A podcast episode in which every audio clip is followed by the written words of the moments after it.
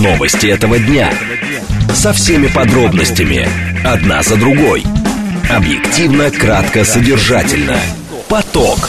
Успеем сказать главное. Программа предназначена для лиц старше 16 лет. 14 часов 6 минут в столице. Радиостанция «Говорит Москва», 94,8. Микрофон Евгения Волгина. Всем добрый день. Программу «Поток». Много тем для вас подготовили. Координаты эфира смски плюс семь девять два пять восемь восемь восемь восемь девять четыре восемь. Телеграмм для ваших сообщений «Говорит Москва-бот». Смотреть можно в YouTube-канале «Говорит Москва». Стрим там начался. Сейчас давайте с движения в городе начнем. В движении. Яндекс показывает нам 5 баллов. А, будьте, пожалуйста, внимательны. На радиальных магистралях туго в город въезжает Новорижское шоссе примерно от а, а, Красногорского круга. А, Ленинградское шоссе тоже от поворота на Шереметьево пробка до МКАДа. А, Люберцы-Октябрьский проспект пробка на Савихинское шоссе в железнодорожном тоже большая пробка. И туго еще Ярославка въезжает примерно от Королева. Так, третье транспортное кольцо. Здесь а, затруднение на севере, а, потому что есть на пересечении с трешкой авария на Новослободской улице. Внутренняя сторона в районе Лужнецкого моста стоит, и внешняя и внутренняя в районе шоссе энтузиастов и а, да, в районе шоссе энтузиастов просто.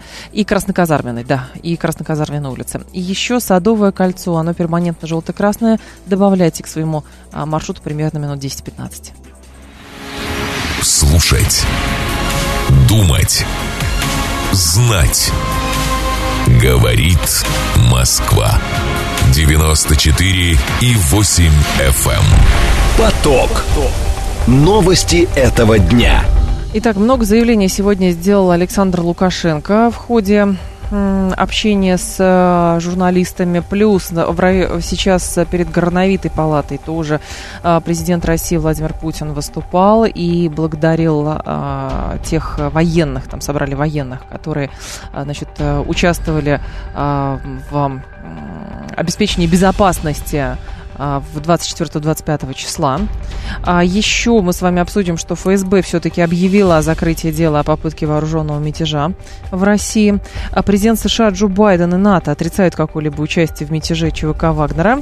И в Госдуме предложили опубликовать списки выехавших из России 24 июня чиновников и бизнесменов, чтобы прекратить фейки о разбежавшихся во время мятежа. Поток. Успеем сказать главное. Итак, а, заявление Александра Лукашенко. Много было, но ключевые мы для вас выделили. Нам было больно наблюдать за недавними событиями на юге России. Наши граждане восприняли их близко к сердцу, потому что Отечество у нас одно. Учитывая роль Беларуси в разрешении ситуации, должен сказать несколько слов о том, что случилось, и пояснить нашу позицию. Тем более наши беглые тоже засуетились, заявили своим кураторам, что тоже готовы реализовать а, сценарий вооруженного мятежа. Надо же отчитываться. А, насколько обезумели так называемые калиновцы, а, значит, э, их же а, на фронт загнали и воюют, а тут услышали в Беларуси чуть ли не революция, рванули оттуда из заградотряда. Значит, э, когда события в России происходили в течение полудня, все вооруженные силы, в том числе и милиция, спец- спецподразделения, были приведены в полную боевую готовность. Лукашенко также заявил, что переполох в России напряг серьезно, но белорусские военные их тылы продемонстрировали единство. Такое заявление а, от а, Александра Лукашенко. Так, здесь э, еще, значит, э, заявление от Золотова есть, э, директора Росгвардии. Танки и тяжелое вооружение могут появиться в войсках Росгвардии. По словам Золотова, сроки оснащения будут зависеть от финансирования. Он добавил, что данный вопрос уже обсуждался с президентом. Так, а Золотов называет великолепной работу силовых структур во время а, вооруженного мятежа. Весь личный состав стоял насмерть. Весь личный состав Росгвардии, весь силовой блок великолепно работал, четко, слаженно и грамотно. Взаимодействовали в первую очередь с органами ФСБ, МВД, МЧС. Была слаженная и четкая работа, говорит он. Сейчас я вам за, а, зачитаю еще заявление Владимира Путина, которые тоже а, прозвучали. А, так, одну секунду. Да, он говорил, что, значит, э, люди, которых втянули в мятеж, увидели, что армия и народ не с ними. Быстрое и четкое развертывание подразделений силовых структур позволило пресечь крайне опасное развитие обстановки в стране. Не допустить жертв среди мирного населения, сказал Путин. Он выступал на Соборной площади Кремля с обращением к подразделениям Минобороны, Росгвардии, ФСБ, э, МВД и ФСО, а, которые участвовали в пресечении попытки мятежа. А, значит, что еще он говорит? А, так, ваша решимость сыграла роль в подавлении этого мятежа. Погибшие 24 июня летчики с честью выполнили долг. Это заявление Владимира Путина тоже было. В противостоянии с мятежниками погибли наши боевые товарищи-летчики. Они не дрогнули, с честью выполнили приказ и свой воинский а, долг, говорит он.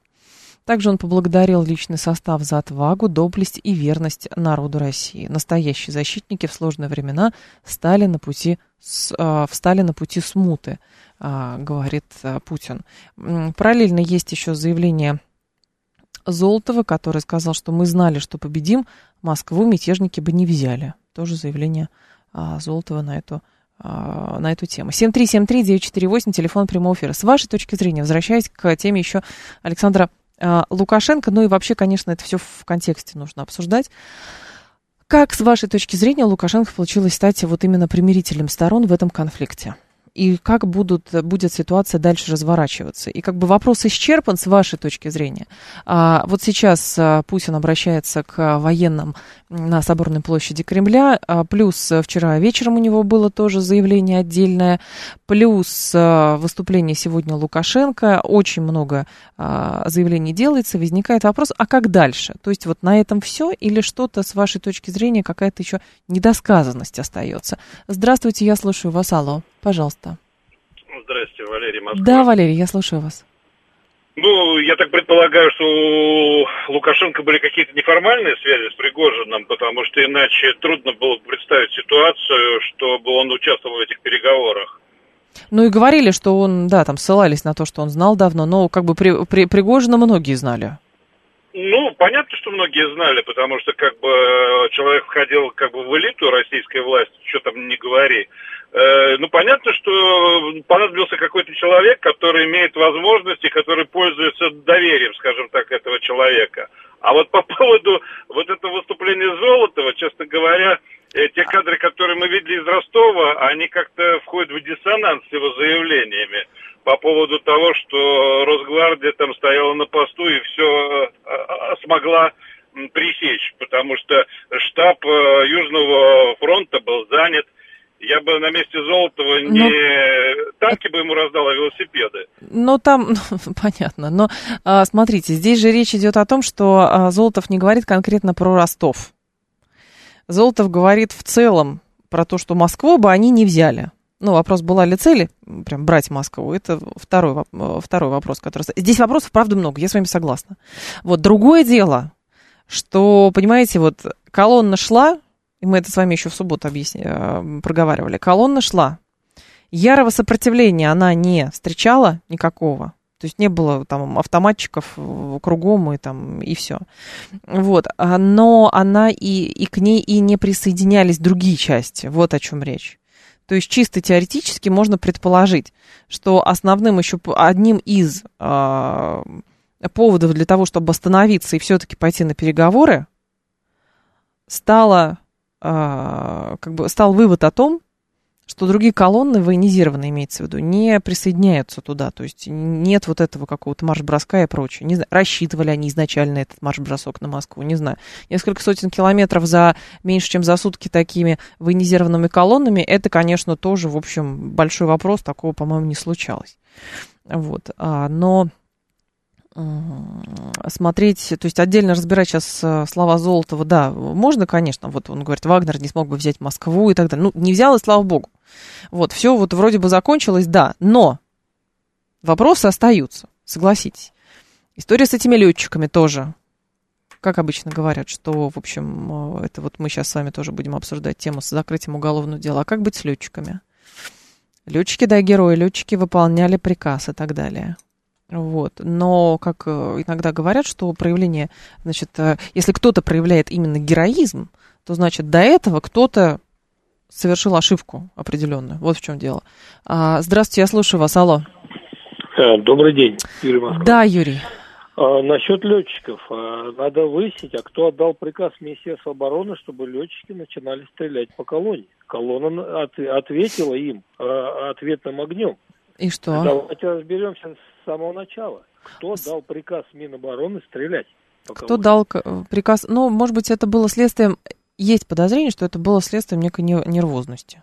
Одни начали стрелять, э, значит, э, одни подняли в воздух авиацию, другие начали раскапывать э, дорогу, третьи там что-то какой-то мост пытались разрушить и так далее. Потом вроде бы все оно э, устаканилось. Вот. А, как говорили СМИ и телеграм-каналах, что итоги урегулирования перестановки, а по итогу ничего не добились, просто себя, а, Александр. Понимаете, то, что говорят СМИ и телеграм-каналы, это тоже просто вольная интерпретация того, что происходит. Понимаете, в лишний раз, и мы с, вот с нашим умным парнем сегодня, господин Мануэло, который спец по именно информационным всяким, э, информационной борьбе, будем это говорить. То есть прогрев был, очевидно совершенно, думали о судьбоносности каких-то решений и так далее. Потом телеграм-каналы чего только, как только не спекулировали на эту тему. И новостники тоже много чего ожидали.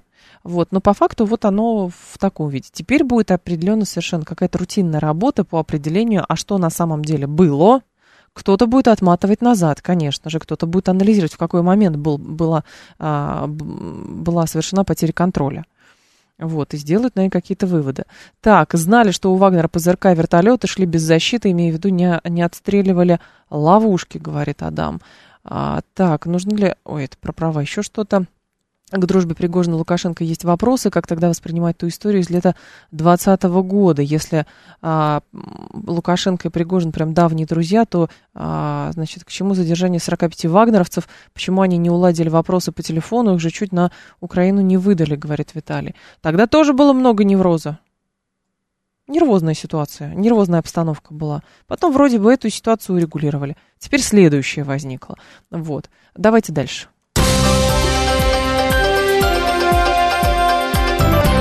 Внимание! Говорит Москва. 94 и 8 FM. Эм. Поток.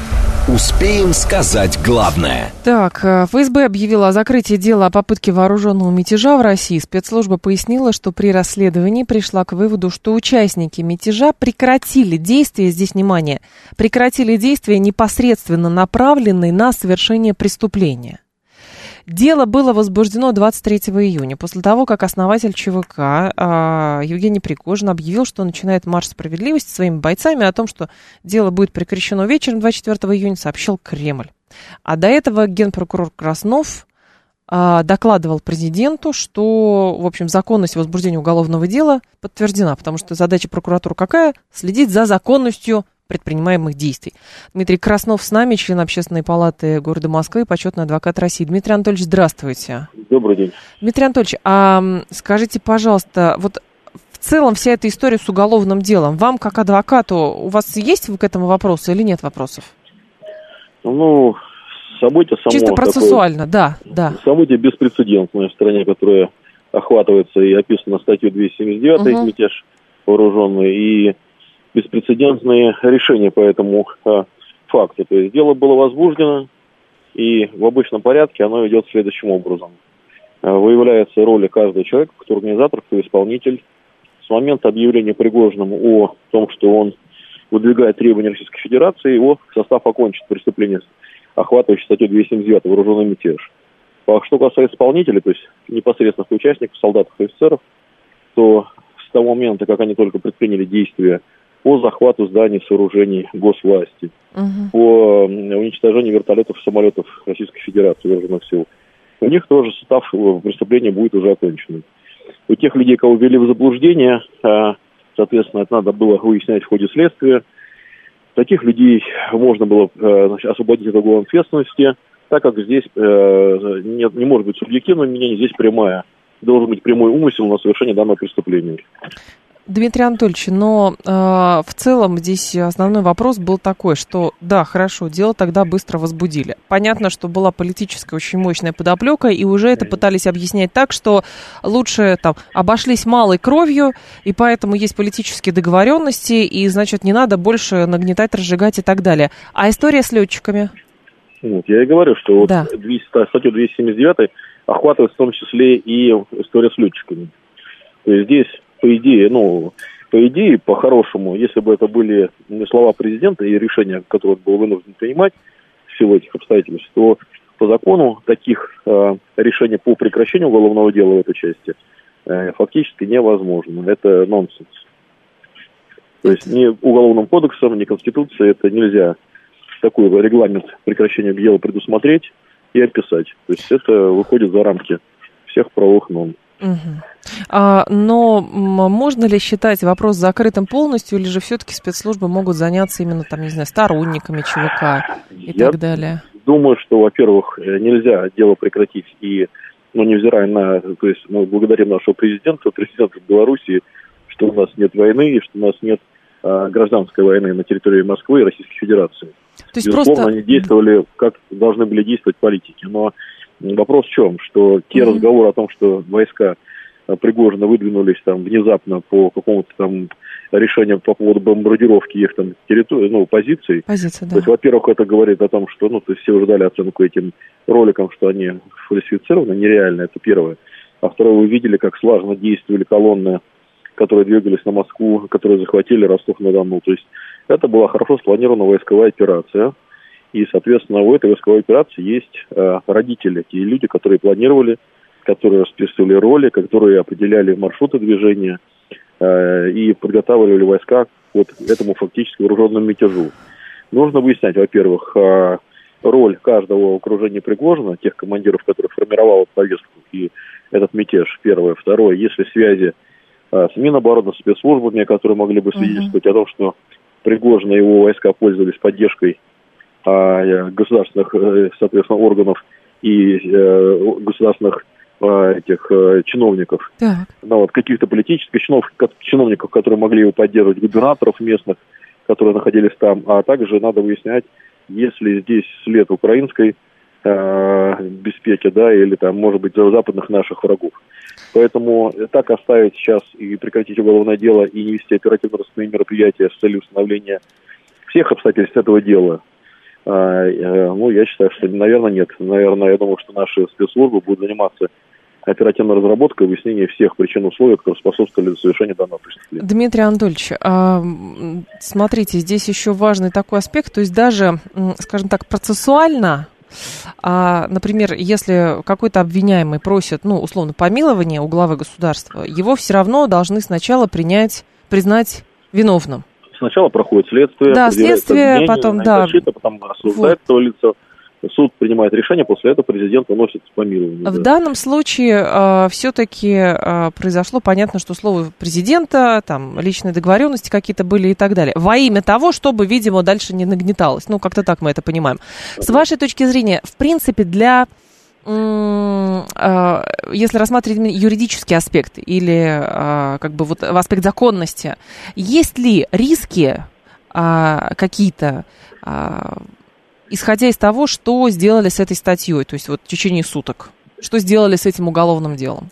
Риски, что вы имеете в виду, какие риски? Ну, как бы понимание того, что есть законность, э, как работает уголовный кодекс, как работают юристы, прокуратура генеральная в том числе и так далее. Ну, я сказал, что да, что здесь э, нет законности, есть целесообразность. Целесообразность. Да, mm. и здесь э, мы исходим с того, что спасены там десятки, сотни, может быть, тысяч жизней, да. спасена стабильность в государстве, но это путь незаконный. То есть он не соответствует ни нормам Уголовного кодекса, ни обычного порядка ведения предварительного следствия суда, ни принятия решений, соответственно, по всем этим обстоятельствам, которые были заявлены и самим президентом, и органами Федеральной службы безопасности, генеральным прокурором. То есть, может быть, э, Дмитрий Анатольевич, не было бы вопросов, если бы изначально дело не возбуждали, как вы думаете? Э, ну, Или тоже наверное, бы они возникли? Вы понимаете, я думаю, что государство, президент, генеральный прокурор и Следственный комитет в виде Бастрыкина, да, там, угу. они должны были обозначить свою позицию и свое отношение конечно. к тому, что происходит. Потому что мы знали, что какие-то люди колебались, и какие-то люди не понимали, что происходит, а, и было колебание в самих э, рядах ЧВК «Вагнер», то есть они там, кто-то был в заблуждении введен, кто-то понимал, о чем идет речь, а, но а, оценка их действиям дана была президентом, она была озвучена, и генпрокурором, и Следственным комитетом в тот момент. И если бы не возбудили уголовное дело, то э, государство и общество находилось бы в подвешенном состоянии, не понимая, а может быть это правомерное действие этих вот мятежников, а может быть они действуют действительно правильно, и что их это поддержать и перейти на их сторону. То есть э, я считаю, что все было дано своевременно. Это. Мы находимся сейчас фактически в состоянии войны. Угу. Ну вот, и э, тяжелые времена требуют тяжелых решений. Ни прокурора, ни генерального, ни э, Вострикина, ни президента осуждать я, с точки зрения, как даже юрист-правовед, не могу. Потому что я полностью благодарен за то, что мы угу. сейчас в войне не, не сидим с вами в Москве здесь, да, в окопах где-то там или в разрушенных зданиях, а ну, мы понятно. с вами разговариваем и ведем прямой эфир. Да. Но давая оценку этому, безусловно, это экстраординарные меры, которые ну, идут в противоречие, в разрез теми нормами права, которые существуют в Российской Федерации. Спасибо большое, Дмитрий Анатольевич. Я вас благодарю. Дмитрий Краснов был с нами, член Общественной палаты Москвы, почетный адвокат России. 7373948, давайте с вами на эту тему поговорим. Так, вижу прекращение уголовного дела правильным. Обстоятельства примирения смогли предотвратить большее число жертв. Говорит Адам, ровно об этом и речь, Адам. Мы об этом и говорили. Но, понимаете, обстоятельства складываются так, что как бы любое действие нам сейчас приходится анализировать. Кто-то скажет, что этим не занимается большая часть э, людей, которые живет э, в России, они включили телевизор, они увидели обращение, и по факту как бы по верхам прошлись, ну, все, уладили, и слава богу, занялись своими делами. Но по факту процессы происходят политического, юридического характера, околовоенного характера. Вот, и поэтому важно понимать, как бы, а чем это грозит, потому что, ну, очевидно совершенно, а, как вчера мы говорили, кто слышал с адвокатом господином Тропоидзе, который говорил, что, ну, силовым структурам надо выдержать определенную паузу, джентльменскую, чтобы сохранить лицо, чтобы, как бы, найти некое оправдание, не оправдание, а объяснение тому, почему дело должно быть закрыто, потому что действительно есть еще одна сторона, есть страна, это, например, коллеги и соответственно, родственники вот этих летчиков, а, которые погибли, как сказал Путин, выполняя свой долг. Да, они выполнили свой долг. Им дали приказ, они выполнили. Потому что если бы, например, они этот приказ не выполнили, то вот что было бы, например. Вот. А был бы у них какой-то еще правовой статус. Ну, в общем, непонятно. История не знает сослагательного наклонения. То есть, наверное, там будут как-то эти дела урегулироваться. Очевидно совершенно. Но вопрос с этим уголовным делом, он тоже, в общем, он повисает в воздухе. Здравствуйте, алло. Здравствуйте. Я вам вот да. что хочу сказать. Давайте. Есть такое, есть в уголовном законе такое понятие, как укрытие состав преступления. То есть вот правильно, это нонсенс. Возбудили уголовное дело по факту все. А сейчас путем укрытия укрывают, то есть путем отказа. Отказали уголовное укрыли. Поэтому э, самое, перед законом должны все равны. Все равны, понимаете, да? Угу. Иванов, Петров. Вот. Когда у народа появится такой вопрос, сам, у каждого есть близкие и так далее, а как, если мы живем согласно вот этого закона, который принято, э, закон, ну вы понимаете, как принято вот там да. самом, вот, и можно его укрыть путем отказа, вот, особые тяжкие преступления, как, допустим, убийство там, летчиков и так далее, вот, я считаю, что это является особым нарушением. Тот, кто отказал уголовное дело, он должен идти поставить я как укрыл преступление, понимаете? По какой статье? Ну, подождите, предлагаете Александр Лукашенко судить, что ли? Который сказал, давайте разберемся чтобы тут еще хуже не стало, потому что и так э, ситуация напряженная. Ну, по факту, как? Или президент Российской Федерации, который сказал, что, в общем, из, видимо, разных вариантов выбрал непростой, но для ситуации подходящий. Ну, как кого, куда скрыть. Вот. Вчера были, конечно, кривотолки какие-то, что вообще он, Пригожин совершенно, там, то ли он в Беларуси, то ли не в Беларуси, то ли еще где-то. Ну, в общем, непонятно. А, давайте новости послушаем, потом продолжим пытаться разобраться, что там происходит. Новости этого дня. Со всеми подробностями. Одна за другой. Объективно, кратко, содержательно. Поток. Успеем сказать главное. 14.36, столица радиостанции «Говорит Москва». У микрофона Евгения Волгина. Мы с вами продолжаем. Как много ваших сообщений. Давайте побыстрее, по-быстрому постараюсь зачитать некоторые. Так, чем грозит прекращение дела против Пригожина, имеется в виду? Рецидивами. Лукашенко сказал, что цветные революции на пустом месте не бывают. Выводы, может, э, сделаем. Ну, во-первых, э, говорил ли Лукашенко про э, цветные революции на пустом месте, которые не бывают, и говорил ли он именно про Россию? Потому что признаков цветной революции точно не было. Вообще не было признаков цветной революции. Вот. А военный мятеж это не цветная революция, попытка военного мятежа. Э, так, э, рецидивами. От кого? У нас одна частная военная компания. Вот это, Вагнер. Другие добровольческие отряды, ну, была, наверное, уже. А другие добровольческие отряды, они под контрактом, значит, на контракте с Министерством обороны теперь оказываются. Поэтому рецидивы от кого, простите, пожалуйста. Доктор Рид сделал вывод по работе СМИ. Большинство безответственны. Информация на слухах, непроверенные факты. Так, а почему начали стрелять по ним? Кто давал команду? Ложь. Сбили вертолет рэп, самолет, командный пункт, транспортный вертолет. Убили летчиков, мерзавцы.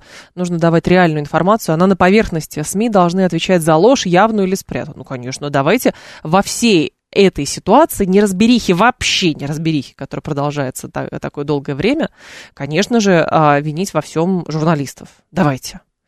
Вот. Я не говорю о том, что все журналисты э, кристально э, умные и умеют э, правильно оперировать фактами. Но вал информационный настолько большой, и ситуация меняется так быстро, что за этим просто можно не успеть. Поэтому был расклад сначала такой, потом появился расклад другой. Понимаете, тот период, в котором мы сейчас живем, это не инструкция к тому, как пользоваться микроволновой печью или установить стиральную машину. Все гораздо сложнее. И ситуация меняется. И ее нужно пытаться осознать, да. Можно говорить о том, что кристально выверенная и понятная дозированная информация у нас подается через, ну, например, центральное телевидение. Да, все. Небольшие сюжеты, причем причем там тоже есть определенная как бы трактовка тех событий, которые происходят. Потому что а, у, у всех есть трактовка событий. Она есть у одних, она есть у других. Из чего конфликт в принципе родился? Он родился из того, что э, у Пригожина было свое представление о том, как правильно, как должно работать Минобороны. У Минобороны было свое представление о том, как оно должно работать. Вот. Единственное, что, правда, Минобороны сохраняет вот это активное молчание свое а, долгое время уже сейчас. Вот, хотя, казалось бы, уже, уже все сказали, Лукашенко сказал, там, а, Путин сказал, Золотов сказал, все, только Минобороны ничего не говорит. Минобороны ничего не говорит. Ну, ну такая тактика тоже, тоже тактика, вот, наверное. А, уж не знаю, правильная она или нет, но вот они выбрали себе такую тактику. И поэтому, конечно, если у вас миллион телеграм-каналов, у вас, конечно же, будет миллион трактовок того, что происходит, понятно. Поэтому а, попытайтесь тогда расчистить информационное поле. А, попытайтесь, ну, зачистить точнее его, попытайтесь э, там, выбрать некоторые себе средства массовой информации, которым вы а, доверяете, или несколько хотя бы, а, одним, которым доверяете, другие, которые там под сомнением, да, и пытаться сопоставить факты а, того, что происходит. К сожалению, никто вам сейчас не даст полную картину того, что на самом деле а, происходит. Ну, или просто надо слушать а, руководство страны, как завещал Роскомнадзор, пользоваться только официальной, а, официальными источниками, пользоваться только, слушать только официальные официальные заявления официальных структур, и все. И тогда картина мира а, складывается нормально. Вот и все. Еще так, э, кто-то писал, кто-то писал. СМИ должны быть опять ответственными и умными. Если вчерашний гость э, не знает, то так, еще не то. А, так, было еще заявление какое-то. Даже если дело в отношении ЧВК прекращено а, по причинам целесообразности. В любом случае, те, кто убил летчиков и совершил порчу имущества, должны быть наказаны. Пусть возбудят отдельные дела на каждого виновного. Каким-то образом там будут, я думаю, разбираться. Вот и все.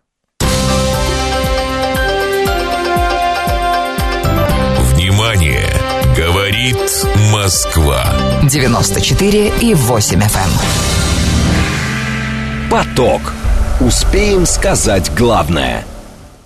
А теперь по поводу Штатов. Там тоже все очень интересно. Очень интересно, правда, как там восприняли происходящие в, на юге России события. А Associated Press сегодня писала, что президент США Джо Байден и НАТО, во-первых, отрицают какое-либо участие в мятеже ЧВК «Вагнер», а, Пентагон собирается при этом объявить о том, что он направит Украине дополнительную военную помощь на сумму 500 миллионов долларов. Плюс СМИ узнали о запрете сотрудникам Госдепа комментировать попытку мятежа в России. Энтони Блинкен в ночь на 24 июня разослал якобы сотрудникам Госдепа срочную телеграмму, в которой запретил им комментировать вооруженный мятеж. Вашингтон-Пост сообщил ранее, что разведывательные службы знали о подготовке к военному мятежу. При этом точные сроки и планы главы ЧВК не были известны. И еще писали, что были какие-то неформальные контакты по линии а, посольства американского с представителями российского МИДа, где они просили каких-то заверений, что там, значит, ядерная кнопка в безопасности, ну и что-то такое. Борис Межуев с нами, политолог, главный редактор э, сайта паблика «Политконсерватизм». Борис Владимирович, здравствуйте. Алло, здравствуйте. Скажите, пожалуйста, почему США два дня утверждают о своей непричастности к тому, что произошло? Почему такой акцент они делают на этом? Я не думаю, что здесь какая-то есть глубинная подоплека. Мне кажется, главная причина в том, что они очень боятся Эм, ну, как бы, условно говоря, повторение чего-то подобного, и что э, просто, так сказать, безопасность ядерных объектов, так сказать, что ядерные объекты могут оказаться в руках э, каких-то сил, угу. природу которых они не очень понимают, если честно. Им гораздо было бы безопаснее, чтобы они оставались в руках Министерства обороны, с которым у них какой-то контакт, так сказать, по линии Генерального штаба, Объединенного комитета начальников штабов налажен, и, по крайней мере, они знают, что в общем, не следует ожидать э, каких-то неконтролируемых пусков ракет. Так что я думаю, главная причина примерно в этом. Э, страх mm-hmm. перед э, возможностью какой-то конфронтации, которая внутри страны, которая может привести вот к, вот к этим последствиям. А что кто-то возьмет и пойдет, значит, да, что кто-то просто использовать ядерным оружием. Кто-то придет к власти, кто-то неконтролируемый использует ядерное оружие, ну и затем им придется действовать таким образом, что они сами не знают, как, собственно, действовать. Но, с другой стороны, Борис Владимирович, уже многие проводили в пример, что то, что сейчас наблюдается между Российской Федерацией и Соединенными Штатами, очень опять напоминает вот эту эскалационную лестницу а, Кана. Вот, и получается, ну, где вот описываются риски вваливания именно в ядерную войну. И тут вроде бы казалось, что да, на Украине противостояние ведется, мы называем Украину прокси американским, со стороны Америки говорят, что мы пытаемся завоевать Украину, и все друг друга убивают и так далее, но при этом есть какие-то, что, джентльменские соглашения, просто я вот пытаюсь понять, откуда вот эти якобы некие контакты с американцами. Вы знаете, ну, не следует удивляться, в определенные mm периоды истории такое бывает, когда одновременно, так сказать, армии ведут кровопролитную войну и сражаются, а при этом есть какие-то, условно говоря, некоторые джентльменские договоренности, чтобы эта война не переходила какие-то рамки.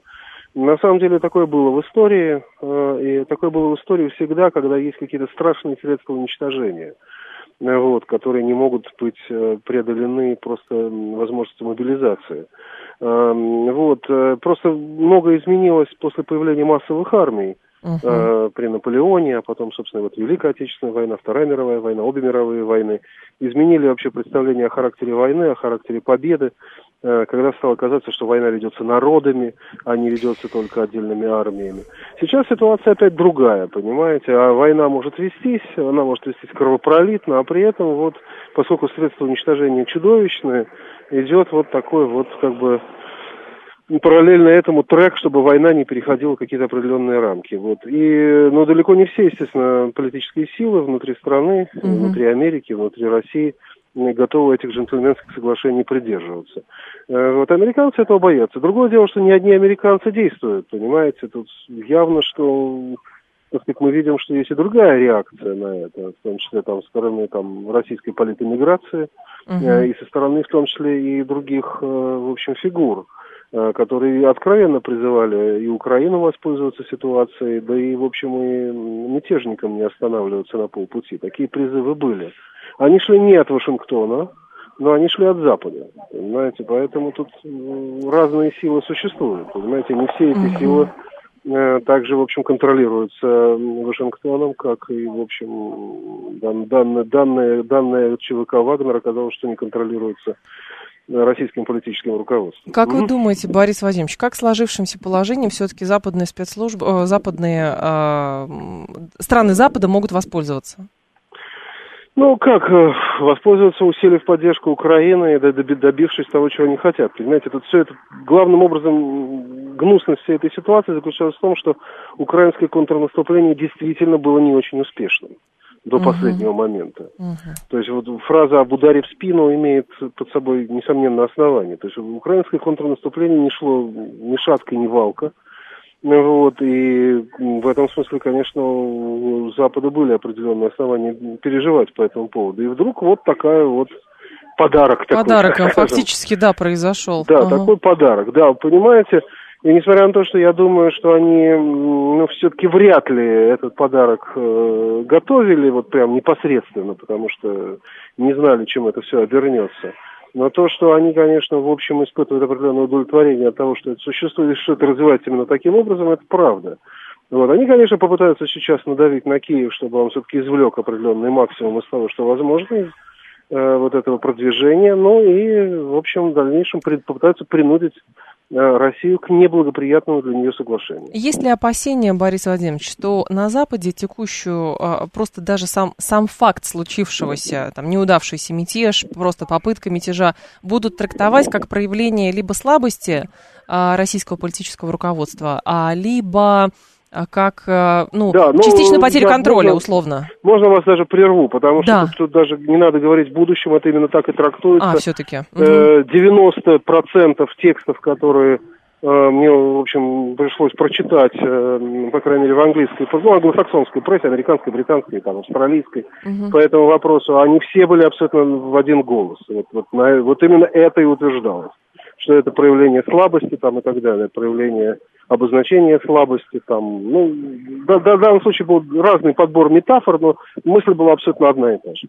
Понятно. Спасибо большое, что, Борис. Конечно, так это и будет трактоваться. Какой из этого извлеч, извлечется урок, мне трудно сказать, потому что, разумеется, ну, военный понятно, а вот дипломатически более интересно. Да. Все-таки одновременно это все происходило с Копенгагенской встречей с глобальным югом. Это тоже, и хотя, кстати, да, очень почему она не завершилась удачей, так вот, угу. у меня нет ощущения, что она завершилась какой-то удачей.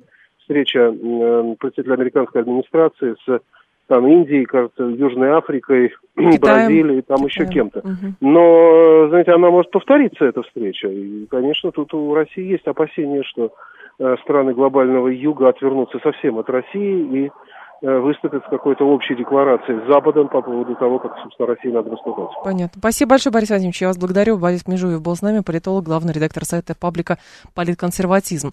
Так, а, а когда Штаты декларировали о том, что в России должен уйти режим, они как себе это представляли, говорит Синг?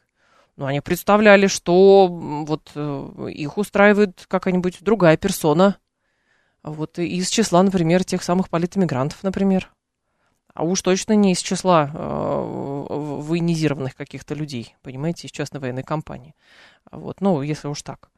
То есть понятно, что в Штатах не питают э, особой ни, никакой симпатии ни к самому э, значит, на, на наличию Российской Федерации на карте, так и к нынешнему руководству, понятно. Но в Штатах же основная задача какая? Управлять процессом.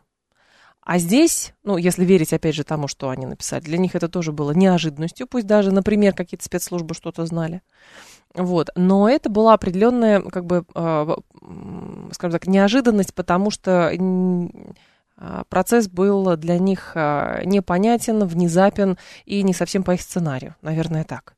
Именно поэтому они столько акцентов делали на ядерной кнопке. Вот. Ну, мне так видится. Еще так, а, мятеж от революция в миниатюре, аналоги есть. А, что-то еще утверждают о безопасности. Так, а, наши СМИ каждый день говорят, что мы воюем со Штатами по поводу запрета комментировать. Весьма странно, говорит Слава. Запрет комментировать что? Это не запрет комментирования. Просто действительно, как укладывается все в текущее положение вещей. То есть, с одной стороны, правда, как бы ужас ситуации в том, что действительно мы понимаем, Штаты используют Украину как свое прокси, чтобы там измотать, например, Российскую Федерацию, да, как это подается, давайте так, как это подается. Штаты наши не стратегические сейчас партнеры, а противники, а может быть даже враги. С другой стороны, когда вот такая история происходит, а, и Штаты говорят, «Э, не, нет, мы не настроены на такое, мы вот настроены на что-то другое. Вот поэтому, пожалуйста, вы нам докладывайте, что у вас там на самом деле происходит. Вот. Но разве что помощи никакой не предложили по урегулированию этого вопроса, а то было бы совсем как-то очень даже не комично, а как-то абсурдно.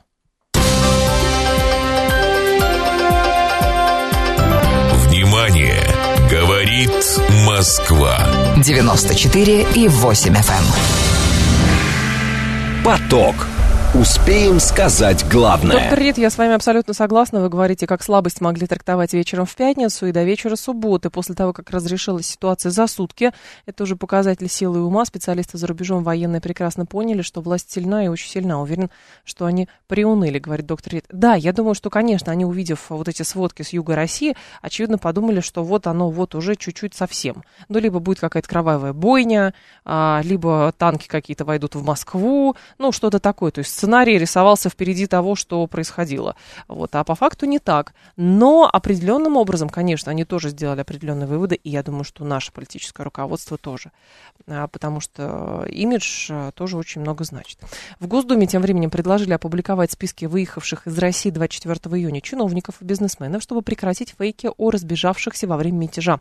С такой идеей выступил первый зампред комитета по контролю Дмитрий Гусев, он обратился к главе Росавиации. По мнению Гусева, сообщение о покинувших страну чиновниках может распространять западная разведка, чтобы разрушить доверие к власти в России. В любой непонятной ситуации вали все на западную разведку. Даже если западная разведка писала, что э, на флайт-радаре каком-нибудь было видно, что чей-то бизнес-джет поднялся в воздух. Ну, наверное, так. Потому что флайт-радар это же западный сайт, правильно? Вот, поэтому, значит, это западные спецслужбы все делают. А, но вопрос э, ключевой. Есть ли проблемы внезапно уехавших чиновников и бизнесменов 24 июня? Есть ли? Потому что понятно, что кто-то уезжал там еще в период мобилизации. Мы многие знаем про эту, значит, то, как пытаются вернуть или наказать тех, кто в панике штурмовал Верхний Ларс. Вот. А здесь э, ситуация поинтереснее еще. Речь идет о людях, которые занимают определенные должности, и людях, которые руководят, ну, например, если верить действительно этим слухам, руководят там крупным бизнесом, например, в России, и вдруг чьи-то самолеты якобы поднялись в воздух. Дмитрий Гусев с нами, первый зампред комитета Госдумы по контролю. Дмитрий Геннадьевич, здравствуйте. Здравствуйте, очень плохо вас слышно. А сейчас хорошо слышно? Так лучше. Да, скажите, пожалуйста, есть ли все-таки проблема внезапно уехавших чиновников и бизнесменов 24 июня? Ну, а как же? Смотрите, 24 число, тяжелый день в стране был. Если ты чиновник, если ты выбрал своей работой служение стране, в служение государства... Чуть погромче, пожалуйста, мог... можно? Если ты чиновник, госслужащий, и выбрал своей работой служить стране своей, то как ты можешь в этот день уезжать из страны? Поэтому мы попросили Росавиацию дать нам информацию о том, кто из чиновников уехал за границу в этот день. Вот это первое. Второе, если ты частный бизнесмен, ну, конечно, а, у тебя могут быть какие-то дела, ты можешь отдаться панике, уехать, но этих людей судить нельзя. Вот. А если ты чиновник, если для тебя это работа, то с этим надо разбираться. И сегодня эту инициативу поддержал э, председатель Государственной Думы Вячеслав Полодин, который призвал наказать вот этих всех чиновников, которые в этот день покинули страну. Ну, они скажут лечение, отпуск. Ну, пусть скажут, но давайте узнаем хотя бы, кто эти люди. А, Дмитрий Геннадьевич, а как это требование к Росавиации коррелируется с тем, что Государственная Дума принимала закон о неразглашении персональных данных, да? Это же персональные но... данные, кто куда уехал, кто какой билет покупал. С этим, э, это не персональные данные, это значит, данные о э, государственных служащих. С этим надо будет разобраться. Мы же не собираемся публичить там данные. Давайте посмотрим, кто уехал, кто не уехал. Ну, это есть... будет интересно для того, чтобы компетентно... Это можно делать в закрытом режиме. Принимать решение можно в Просто а на основании чего накажут, если у нас там, в общем, не вводилось военное положение никакое, ничего. Просто, ну, как бы, каков предмет наказания будет? Повод? Предмет наказания будет общественное осуждение. Ну, вот работают люди, все вместе. Вдруг выясняется, что кто-то взял, да и уехал. Понятно все с ним. Какое дальше певности продвижение по службе? Да никакого. Раз человек так ненадежно себя ведет. Наказание же, это же не обязательно э, суде может быть. Это может быть общественное порицание. Это может быть просто поставить на вид уже наказание. Понимаете? Ну, хорошо. С другой стороны, ну вот... Но про наказание да. надо спрашивать председателя. Моя а, инициатива ваша... была в том, да. что моя инициатива была в том, что если это не так, то давайте посмотрим. А если это так, тогда давайте узнаем. Да может они тихонечко уже и вернулись, и дай бог с ними, а что такого-то? Ну, ну, если это ты чиновник, то ты не мог уезжать. Если ты бизнесмен, Да пожалуйста. А может, у него интернет Да был выключен? Он У не кого? знал, что в стране происходит. Все может быть. Вот и давайте посмотрим. А как тогда? То есть он должен будет, работает. как бы, это получается презумпция виновности? Слушайте, человек покупает, утром встает, Да. покупает билет в субботу и улетает, будучи государственным чиновником. Возникают вопросы, через два часа улетает. Понятно, что все делается спешно. Если у человека билет был куплен неделю назад, ну какие к нему вопросы? Улетел, да улетел. У нас век больших данных. У нас каждое движение человека в интернете фиксируется, это все знает. Слушайте, это завтра может появиться на сайте какого-нибудь Навального. Ага. И там будет непонятно что. Можно этому доверять? Нет. Давайте сами проверим, государственные компетентные органы скажут, кто куда уезжал, и с этим будем спокойно разбираться. Может, там и не было ничего. Это же СМИ пишет. Вы же СМИ пишете о том, что кто-то там уехал. Вы же СМИ пишете. Вы откуда берете информацию? Так, и Это что? я предлагаю взять официальную информацию, посмотреть. Может, никто никуда и не уезжал. И тогда обвинить Понимаете? журналистов в том, что они фейки распространяют, Нет, правда? ничего- нет, ничего В такое сложное для страны время. Поставить все точки над «и». Я наоборот за то, чтобы была максимальная прозрачность. Когда возникает недоверие и споры? Когда есть непрозрачность и непонимание. А когда будет прозрачность, все вопросы... А о чиновниках какого снимутся. Уровня? Дмитрий Геннадьевич, о чиновниках какого уровня хотя бы идет речь? О всех чиновников, региональных, э, федеральных. Прежде всего, федеральных, конечно. О федеральных? Региональные, слушайте, я, сам в субботу работал, большинство Так. федеральных чиновников и московских региональных находились на своих местах. Так вы не чиновник, вы депутат. Ну, слушайте, ну я был и видел, как работают чиновники. Так. Большинство из них нормально работают. Ну, не нормально, а в сложной ситуации в этом работают. Ага. Поэтому я-то как раз не призываю никакой ни розни, ни силы. Я хочу просто разобраться. Если это было, ну давайте посмотрим на этих людей.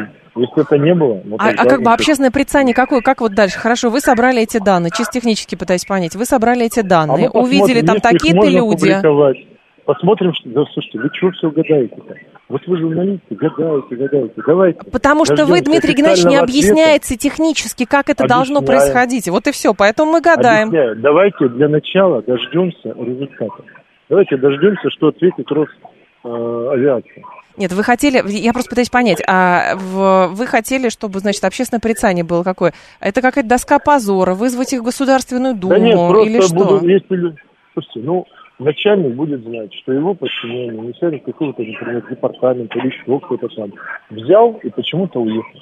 Понятно, давайте поговорим с вами, уважаемый товарищ, кто и как. Я вас уверяю, это будет очень неприятный разговор. Понятно. Давайте для начала дождемся официальных данных. И потом посмотрим, что с этим делать. Зачем мы гадаем, что будет, если... Нет, ну просто Хорошо. данные собираются как э, не как цель, данные это средство. Вот я пытаюсь понять, какова конечная цель. Вот и все. Ну, я же вам объяснил. Целью разобраться, что было на самом деле. Уехали люди или не уехали. Вот это первая и главная цель. Понятно. А все касается Если не только за уехали, границей или сказать, других городов? уехали. А все касается только за границей или других городов России просто? Ну, условно, из Новосибирска в, э, во Владивосток. Ну, за границей это, конечно, самое, э, как это сказать, самое опасное, самое неприятное. Но другие города тоже надо посмотреть. Другие города надо. А вот тут слушатель наш просто спрашивает, смотрите, за мятеж уголовное дело прекратили, а за отъезд, получается, предлагают порицательно наказывать. Я не предлагаю никаких уголовных дел за отъезд. Ни разу такого не говорил. Председателя Государственной Думы, я думаю, надо спросить, как он себе видит это. Это его, э, ну, это лучше его спросить. Понятно. Как Спасибо, он- спросим. Обязательно. Спасибо большое. Дмитрий Гусев был с нами, первый зампред комитета Госдумы по контролю.